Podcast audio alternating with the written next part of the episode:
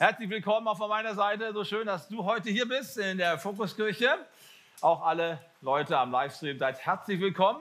Wir sind mittendrin in einer Predigtreihe. Wir nennen diese Predigtreihe wie jedes Jahr Mein Herz für sein Haus. Und worum geht es in dieser Predigtreihe Mein Herz für sein Haus? Wir möchten gerne über das sprechen, was uns hier in der Fokuskirche antreibt. Um was geht es eigentlich, wenn wir Kirche bauen und an Kirche denken. Was ist der größere Gedanke, das größere Bild, was dahinter steht? Und am Ende dieser Predigtreihe wollen wir euch sehr, sehr gerne einladen, dass ihr euch committet und auch Entscheidungen trefft. Wir möchten euch gerne gewinnen, dass ihr, wenn ihr das nicht eh schon tut, äh, einfach ein aktiver Beitrag seid in dieser Kirche. Wir möchten euch dafür gewinnen, dass ihr aktiv im Gebet für diese Kirche einsteht und für Menschen, die hier ankommen. Und wir möchten euch auch gewinnen dafür, dass ihr von eurem dem, was, was Gott euch gegeben hat, von euren Finanzen in diese Kirche investiert. Denn mit diesem Sonderopfer können wir Dinge realisieren, die wir normalerweise nicht realisieren können. Darum geht es in dieser Reihe. Aber bevor man dazu aufruft, muss man erstmal erklären, um was es überhaupt geht. Stimmt's?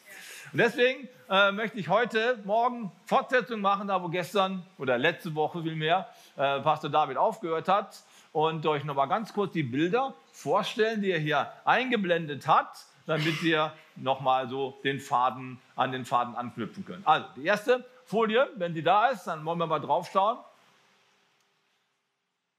Ja, das ist das Thema heute, Kirche der Entscheidung, aber ich brauche noch das nächste, wo dann eben auch die verschiedenen, ähm, verschiedenen Begriffe erklärt werden. Worum geht es in einer Kirche? In einer Kirche geht es auf der einen Seite um die Art und Weise, wie wir miteinander umgehen wollen. Also stellen wir uns das mal vor, Pastor David hat das schön erklärt, wir sind auf einer Bergtour und ähm, wir möchten gerne an einem Ziel ankommen. Das Ziel ist ganz oben, das ist die Vision, erkläre ich gleich noch. Also erstmal muss man ja starten, man hat das Ziel vor Augen und dann geht es los.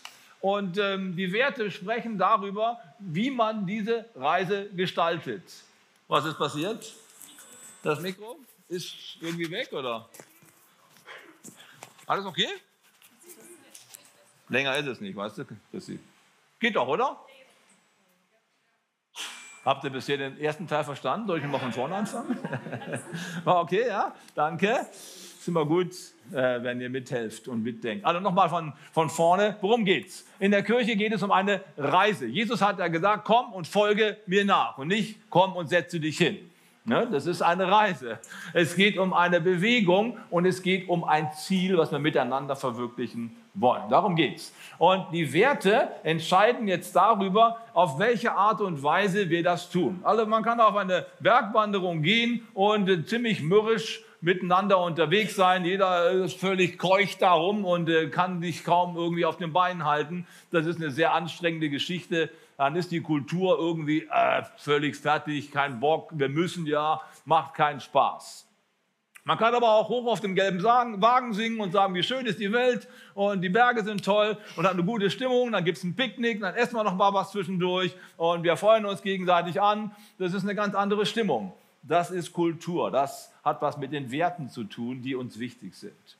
Die Mission, das sind quasi die Stationen, die nötig sind, um das Ziel zu erreichen. Da gibt es dann Haltepunkte, wo man eine Rast macht, wo man gewisse Dinge abcheckt und ganz zum Schluss kommt man oben an. Das ist die Vision, da wollen wir eigentlich hin. Das ist das große Bild und nachher habe ich noch ein Bild dabei, wo man so auf dem Berg steht und drunter schaut und plötzlich hat man ganz, den ganzen Überblick und das, wow, das ist fantastisch, das Bild einer Zukunft, was mich begeistert.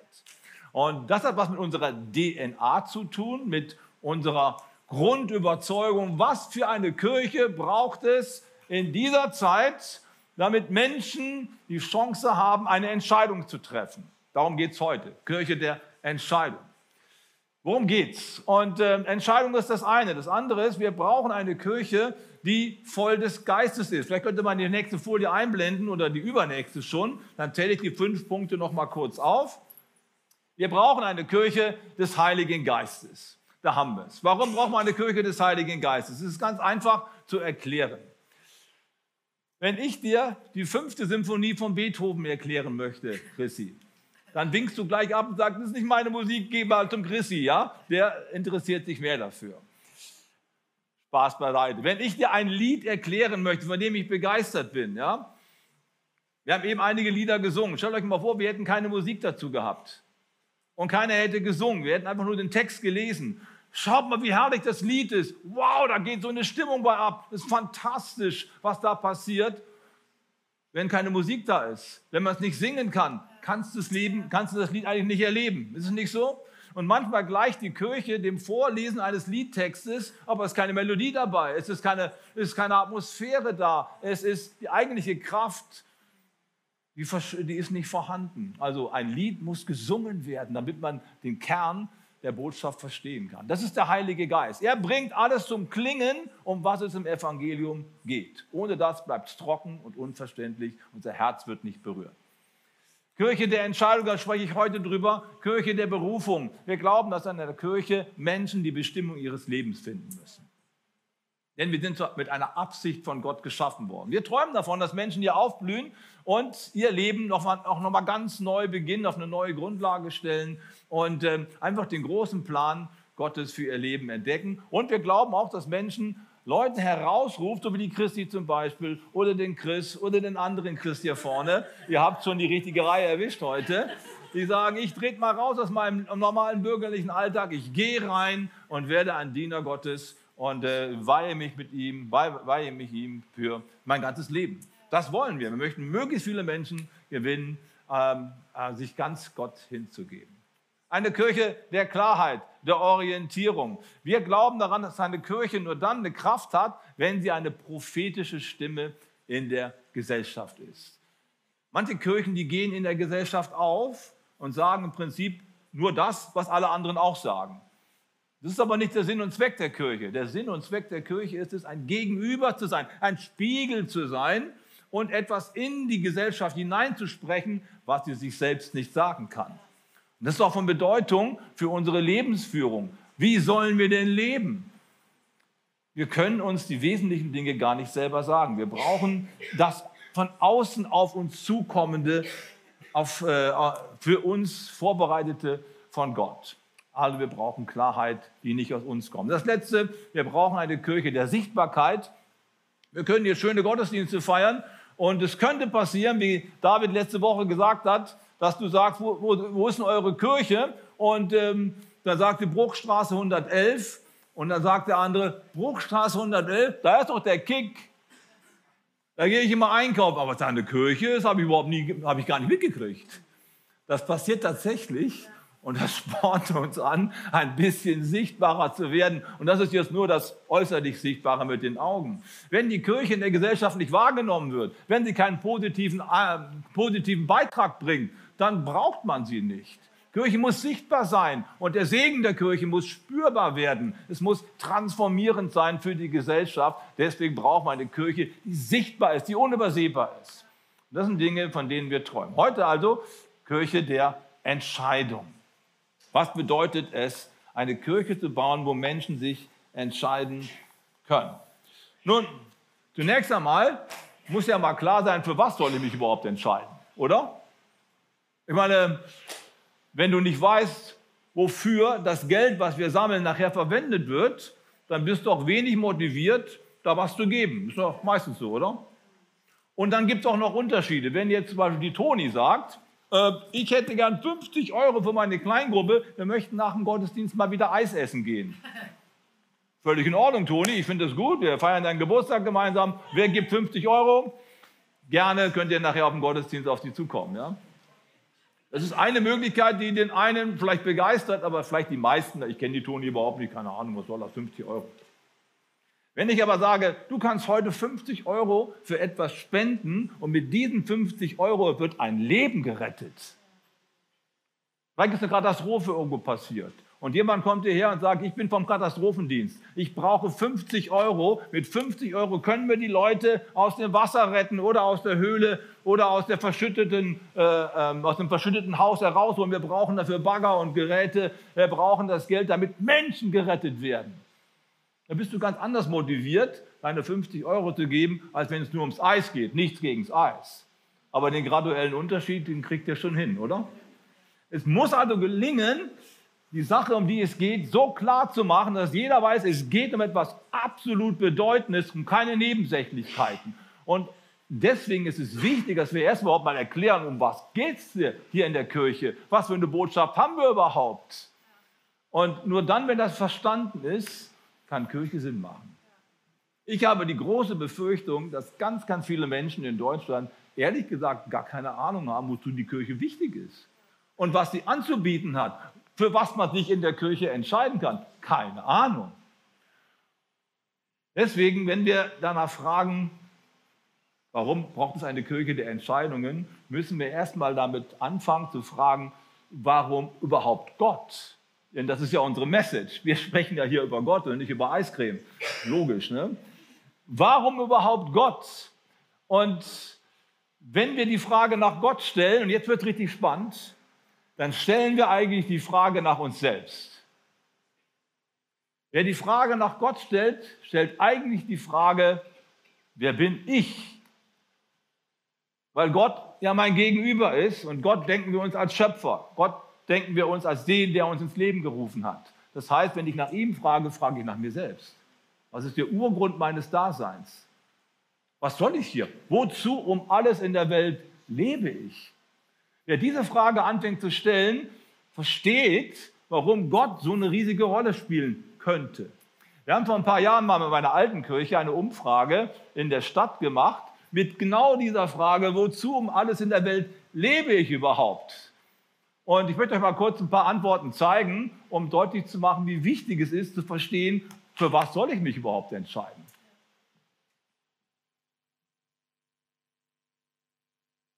Wozu um alles in der Welt lebe ich? Schöne Frage. Gute Frage. Wozu um alles in der Welt lebe ich? Schöne Frage. Gute Frage. Schwierig zu beantworten. Kann ich so spontan nicht beantworten. Kann ich nicht so gar nicht beantworten. Fällt mir im Moment nichts dazu ein. Keine Ahnung. Keine Ahnung. Keine Ahnung. Dass ich lebe, keine Ahnung, ich weiß es nicht. Weiß ich nicht. keine Ahnung. Ja, habe ich echt keine Ahnung. Keine Ahnung, um Spaß zu haben, was draus zu machen. Um Spaß zu haben. Um Spaß zu haben, ehrlich gesagt. Ja, doch. Das ist schon ein gutes Ding. Also um Spaß zu haben auch. Ja? Um Spaß zu haben? Ja. Ja, um Spaß zu haben, um ja, nicht nur Spaß, halt auch die wichtigen Sachen, Beruf und so muss man schon auch machen, aber halt, ich genieße es. Ja, das Leben genießen, aber mehr nicht.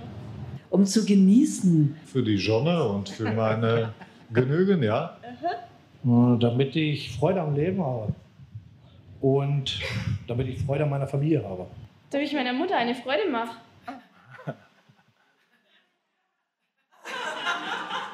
Für die Familie. Für meine Familie. Für meinen Sohn. Ja. Sport zu machen. Für Sport? Ja, so. Für Aktivitäten. Wozu? Dass ich denke, ich für andere Menschen da sein kann und dass ich, äh, dass ich das Leben von ihnen bereichere auch irgendwo, dass ich ihnen helfen kann, wenn sie ein Problem haben. Also mehr so. Ich lebe für Gott. Um Gott zu dienen. Um eine Erfüllung zu finden, die ich noch nicht weiß. Da arbeite ich noch dran. Ich lebe, um, ich, wahrscheinlich habe ich irgendeine Aufgabe zu erfüllen und die versuche ich zu erfüllen. Oh Gott, das würde jetzt viel zu lange dauern, um das zu beantworten. Aber ich würde sagen, zur Verwirklichung meiner Ziele und Vorstellungen und Visionen. Was wäre wohl deine Antwort gewesen? Wozu um alles in der Welt lebe ich? Habt ihr das auch gemerkt, die Hilflosigkeit? Keine Ahnung, äh, Sport. Und ich will jetzt überhaupt nicht über die Leute ein schlechtes Urteil fällen. Ich bin auch mal so unterwegs gewesen und äh, habe keine Antwort auf die Frage eigentlich gehabt. All die Antworten, die gekommen sind, sind Verlegenheitsantworten, oder? Denken wir doch mal nach. Es kann doch eigentlich nicht wirklich sinnvoll sein, dass das Universum geschaffen wird, damit ich ein paar Jahre hier auf der Erde Sport treiben kann. Oder? Oder um Spaß zu haben. Wen interessiert, dass ich Spaß habe, wenn ich nach 80 Jahren in der Kiste liege? Also, was bleibt davon? Trage ich irgendwas bei zu einer größeren Idee? Eine Frau hat gesagt, ich bin hier, um meine Aufgabe zu erfüllen. Wahrscheinlich meine Aufgabe zu erfüllen. Nur offensichtlich hat sie die Aufgabe bis jetzt noch nicht verstanden. Die war schon ganz nah dran. Oder der ältere Mann hat gesagt, ich, ja, ich arbeite noch dran. Irgendwie wird es schon eine Aufgabe geben. Aber was mir an dieser Umfrage so deutlich geworden ist, ist diese unglaubliche Hilflosigkeit oder auch, man könnte fast sagen, auch Gleichgültigkeit. Noch nie drüber nachgedacht.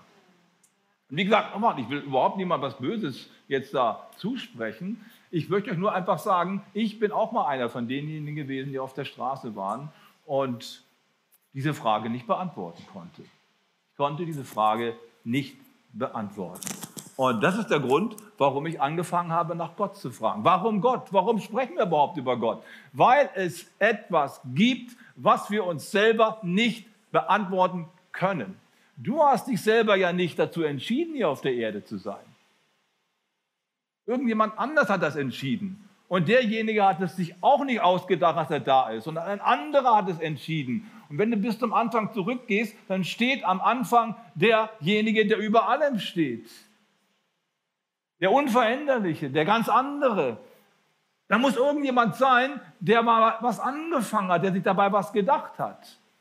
Und darum geht es. Wir können uns den Sinn unseres Lebens gar nicht selber geben, weil wir uns selber nicht gemacht haben. Wir sind nicht unser eigener Schöpfer, sondern es ist ein anderer, der eine Idee hat für unser Leben. Und darum geht es in der Kirche.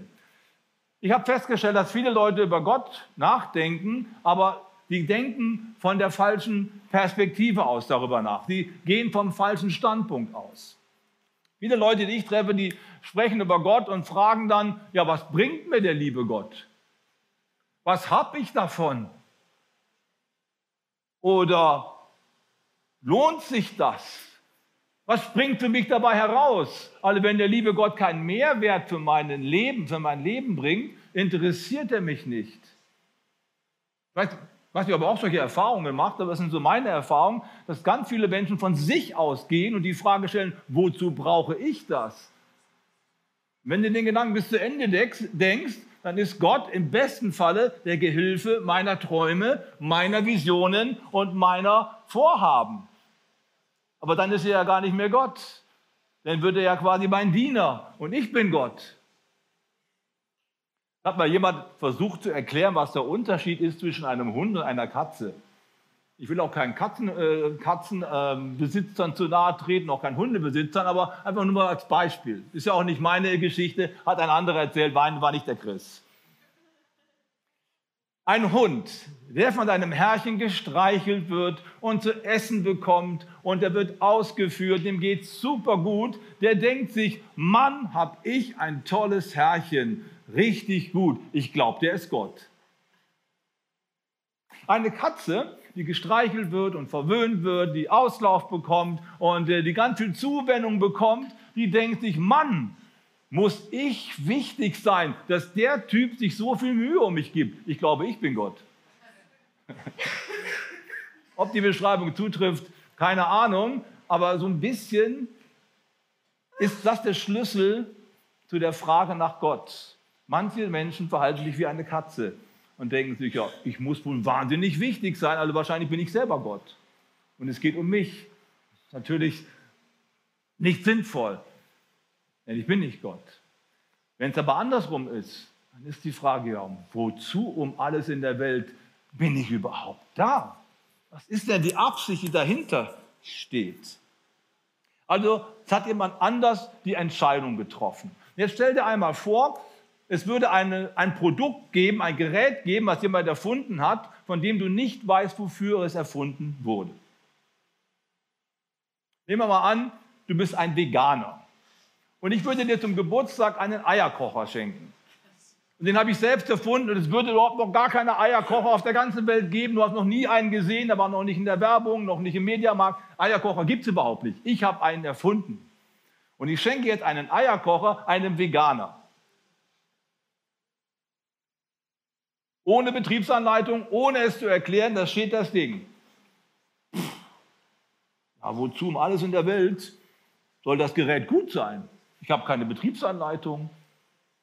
Äh, es hat mir keiner was erklärt. Es könnte sein, dass der in diesem, in diesem Eierkocher seine Erbsen kocht. Das geht, ja. Ein bisschen Wasser äh, einfüllen und dann, dann ist das quasi wie so ein kleiner Topf. Kannst du Erbsen drin kochen. Das aber eigentlich nicht gedacht, ja. Ein Veganer kann überhaupt nicht drauf kommen, weil er ja keine Eier isst. Der hirnt und hirnt und hirnt, der wird nie drauf kommen, weil er überhaupt gar nicht drauf kommen kann. Denn das entscheidende Teil, wofür das Ding geschaffen wurde, hat er gar nicht. Nun, das ist vielleicht ein lächerliches Beispiel, denkst du dir. Das bringt ja gar nichts. Aber ich möchte damit zum Ausdruck bringen, es gibt Dinge, die kann man sich nicht selbst erklären.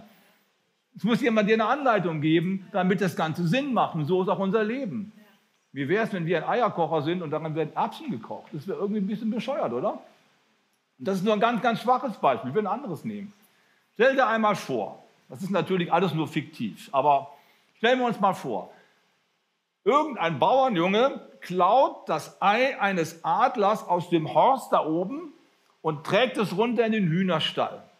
Jetzt wird das Ei dort im Hühnerstall ausgebra ausgebraten, ausgebrütet natürlich, ja, ausgebrütet, schlüpft der kleine Adler aus und der sieht all die anderen kleinen Küken, er denkt sich, Mensch, die sind viel schöner, sieht, die sind alles schön gelb, ich bin so grau, aber gut, was soll's, in jeder Familie gibt es ein schwarzes Schaf, ich bin dabei, ich gehöre dazu. Und fängt an, mit den anderen Hühnern zu scharren, wie ein Huhn nach Würmern äh, zu suchen. Und ähm, ist dort und wird größer und stärker und checkt einfach nicht, dass er eigentlich gar kein Huhn ist, weil es ihm keiner gesagt hat.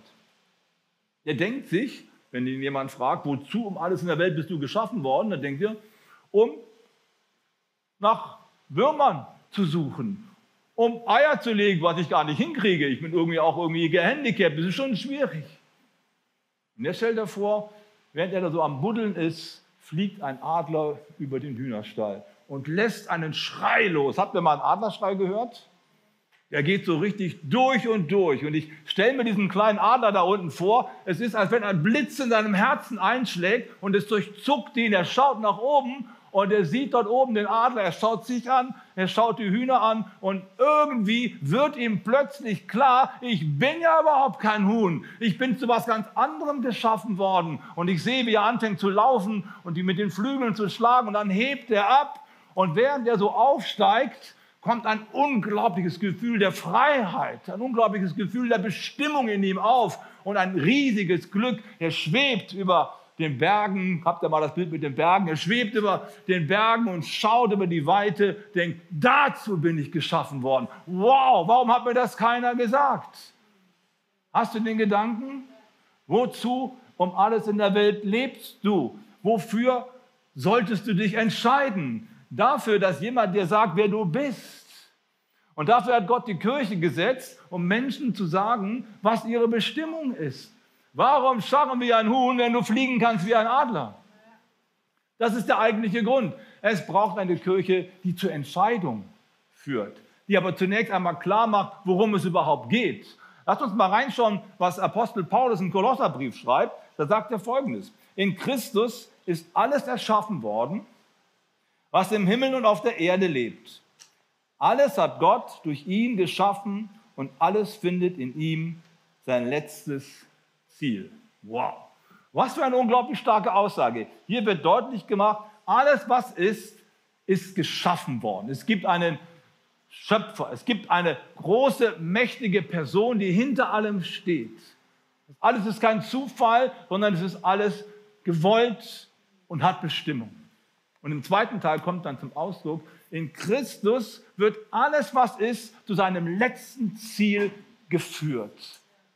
Das ist genau die Botschaft, die, die wir verkündigen. Wir verkündigen Jesus Christus, der gekommen ist, um uns zu unserem letzten Ziel zu befreien um uns zu zeigen, wer wir eigentlich wirklich sind und was Gott mit uns vorhat. Deswegen ist Jesus Christus Mensch geworden, hier auf die Erde gekommen, zu uns gestorben, für uns auferstanden und er hält uns quasi die Hand entgegen und sagt, schlag doch ein, entscheide dich, damit du die Bestimmung deines Lebens findest, das letzte Ziel, warum du da bist. Darum geht es in der Kirche.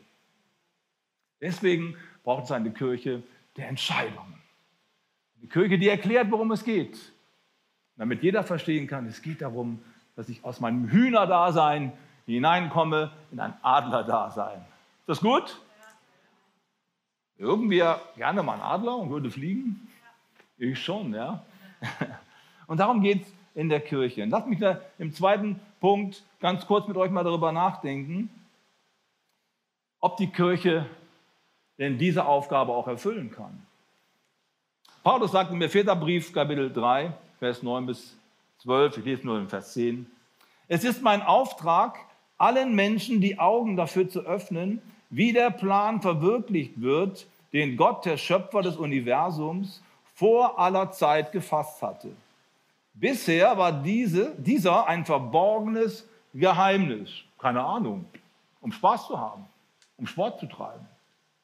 Doch jetzt sollen sogar die Mächte und Gewalten in der unsichtbaren Welt durch die Gemeinde die ganze Tiefe und Weite von Gottes Weisheit erkennen.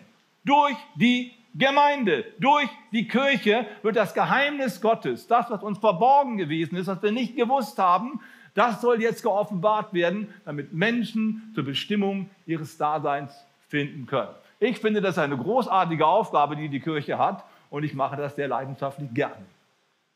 Die Frage ist nur, schafft die Kirche diese Entscheidungsgrundlage zu schaffen in unserer Zeit, in unserer Gesellschaft? Und gibt es Orte, wo Menschen dahin kommen, dass sie es begreifen, was Gott mit ihnen vorhat? Jetzt kommen ein paar Zahlen. Leider sieht es ganz anders aus in unserem Land. Leider sieht es so aus, dass Millionen von Menschen freiwillig die Kirche verlassen, weil sie ihnen keine Antwort geben kann, ganz offensichtlich. Macht irgendwie keinen Sinn. Es ist dramatisch, was gerade passiert. Nicht, weil Menschen eine Organisation verlassen, sondern das dahinterliegende Problem ist, dass es dieser Organisation nicht gelungen ist, zu, äh, zu, äh, deutlich zu machen, wozu sie da ist, wozu sich Menschen entscheiden sollen.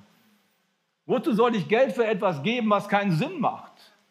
Wo ich denke, das braucht zeitlich nicht. Und das ist die ganze Dramatik der Kirche in der westlichen Welt. Sie kann es nicht rüberbringen, worum es überhaupt geht. Jedenfalls nicht ausreichend. In der westlichen Welt ist es so, wir gehören ja zur westlichen Welt, Europa, Amerika. In den meisten Gemeinden, auch in Gemeinden unserer Art, findet Gemeindezuwachs dadurch statt, dass Christen von einer Kirche in die andere wechseln. Das ist nichts Schlimmes, das ist nichts, nichts, nichts Verwerfliches, überhaupt nicht. Es ist ja schön, wenn man eine gute Heimat findet, ein gutes Zuhause, absolut in Ordnung.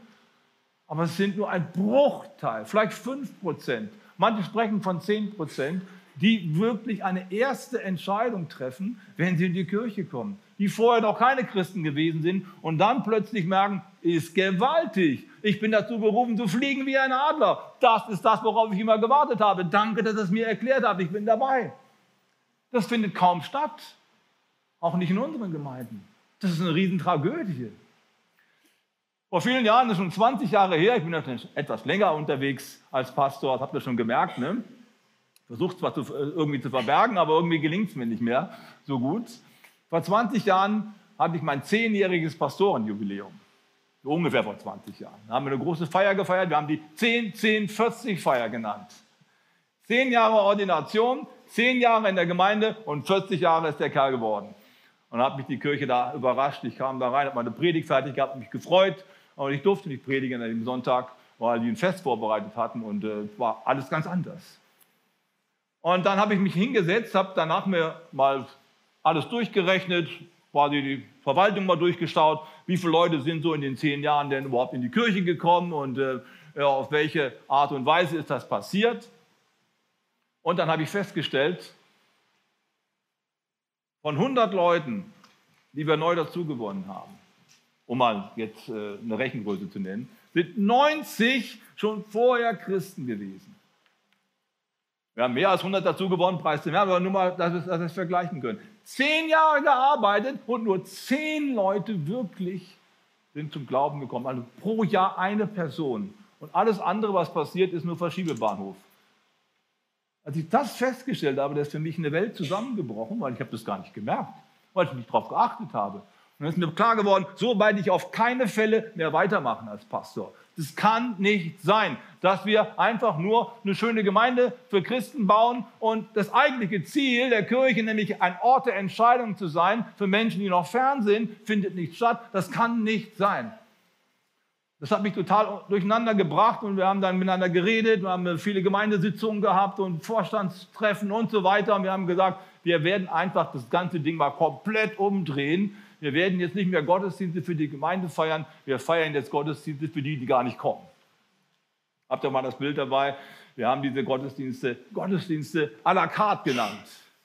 Gottesdienste à la carte, nicht Gott à la carte, ja, also das jetzt nicht, ja, sondern Gottesdienste à la carte. Der Gedanke, der dahinter steckt, ist, wir wollen es den Menschen so einfach wie möglich machen, sich zu entscheiden. À la carte bedeutet, ich bestelle das, was für mich wichtig ist.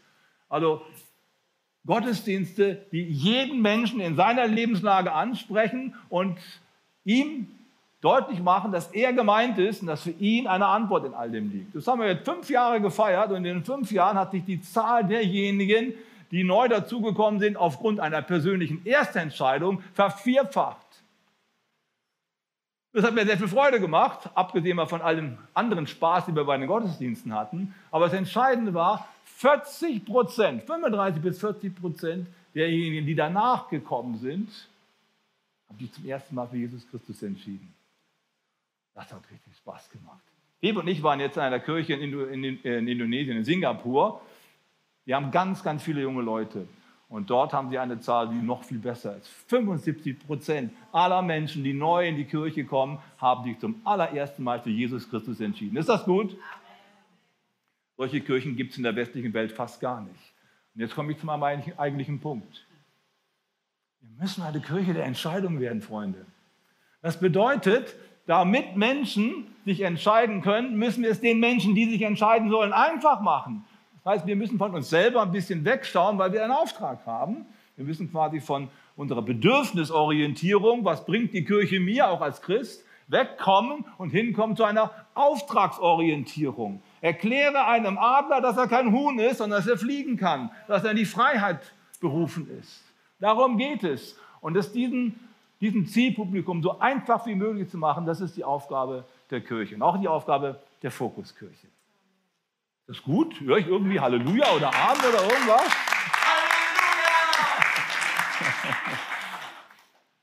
Ich will abschließen mit meiner eigenen Geschichte und uns dann gemeinsam herausfordern, ähm, unsere eigene Entscheidung zu treffen. Ich war ein, so ein Typ wie die Leute da auf der Straße, und mir wurde kein Mikrofon unter die, unter die Nase gehalten mit der Frage, wozu um alles in der Welt lebst du, sondern mir wurde ein, eine Teetasse angeboten. Wozu um alles in der Welt trinkst du keinen Tee mit uns? Es war ein Teebus, der da in der Fußgängerzone stand, das waren junge Leute, äh, Christen, die zum Gespräch eingeladen haben zum Tee. Und ich bin da reingegangen und in dem Augenblick, als ich in, die Tee, in diesen Teebus da eingestiegen bin, ich kann es euch nicht erklären, warum, ich wusste in diesem Augenblick, Jesus Christus lebt. Das ist das mit dem Lied, ja? Erklär mal einem Menschen ein Lied, ohne die Melodie dazu zu spielen.